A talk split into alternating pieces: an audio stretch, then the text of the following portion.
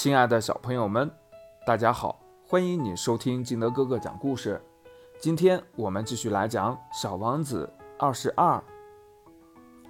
小王子所访问的下一个星球上住着一个酒鬼，访问时间非常短，可是他却使小王子非常忧伤。你在干什么？小王子问酒鬼。这个酒鬼默默地坐在那里，面前有一堆酒瓶子，有的装着酒，有的是空的。我喝酒。他阴沉忧郁地回答道：“你为什么喝酒？”小王子问道。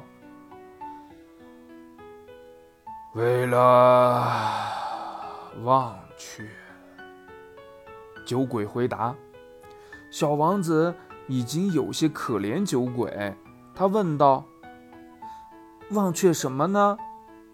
酒鬼垂下脑袋，坦白道：“为了忘却我的羞愧。”你羞愧什么呢？小王子很想救助他。我羞愧。我喝酒。酒鬼说完以后，就再也不开口了。小王子迷惑不解地离开了。在旅途中，他自言自语地说道：“这些大人确实真叫怪。”